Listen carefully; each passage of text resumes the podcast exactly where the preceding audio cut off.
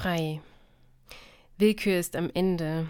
Sie steht von der Couch auf, strauchelt willkürlich irgendwo hin, dann wandert sie zurück zur Couch. Sie kann einfach nicht mehr am Ende dieser Woche. Ein wahrhaftiger Kollaps. Sie versucht einen Ausgleich durch Sport und Essen, muss dann aber immer wieder ausruhen und schlafen und glaubt sowieso, mit ihren Gedanken und Gefühlen alleine auf der Welt zu sein. Diese Woche hat dem Gefühl den Rest gegeben. Harte Arbeit und wofür das alles? Kein Lob vom Chefe. Ihre Freunde tun sich zusammen und machen sich lustig über sie. Keine Liebe. Sie möchte alleine sein und fühlt sich auch dem ganzen Instanzenstress nicht mehr gewachsen. An ihrem freien Tag geht Willkür also zum Psychiater der Instanzen. Einen anderen Termin hat sie nicht mehr bekommen. Dieser kann ihr auch nicht weiterhelfen bei ihren Arbeits- und privaten Liebesproblemen.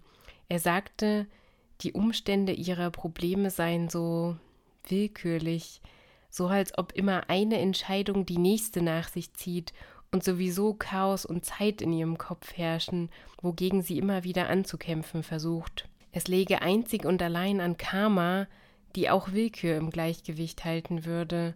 Soll sie der mal schreiben? Sie könnten mit dem Instanzentourbus durch Europa reisen und hier und da ein bisschen was ausrichten. Sie können ein großes Willküren-Wandertheater machen. Willkür würde vor das Publikum treten und Geschichten aus ihrer Arbeit mitbringen. Sie würde in ihrer Abschlussrede sagen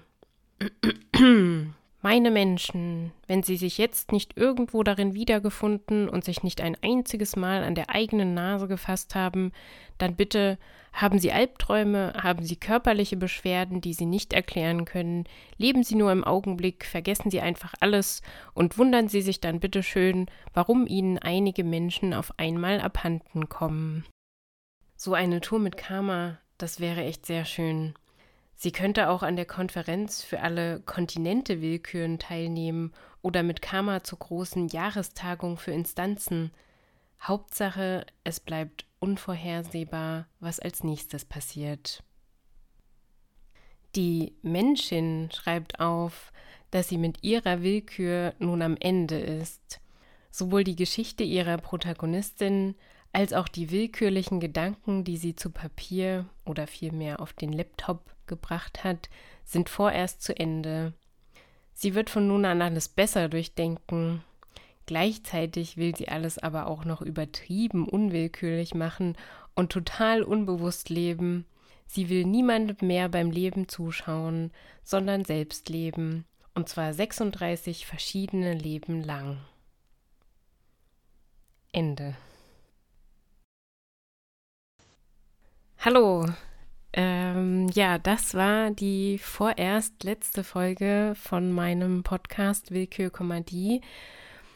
Ähm, ja, vielen Dank an alle, die bis hierher mitgehört haben oder auch mal nur reingeschaltet haben.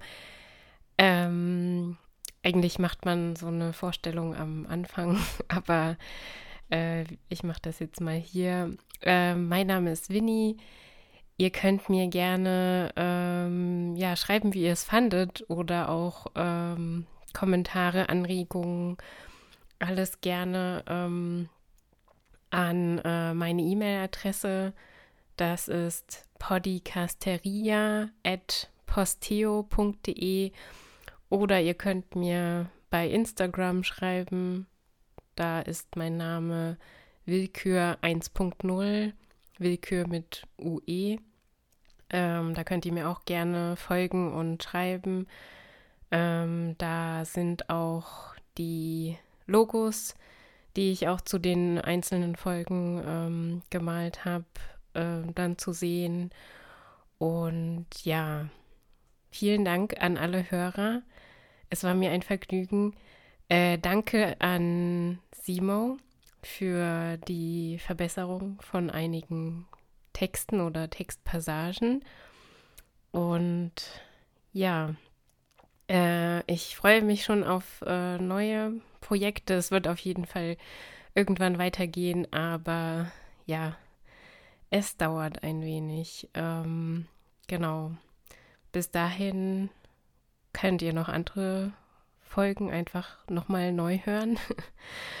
oder ähm, ja, wie gesagt, äh, schreibt mir gerne, wie ihr es fandet oder was ihr, ja, was ihr vermisst habt auch oder was ihr nicht gut fandet.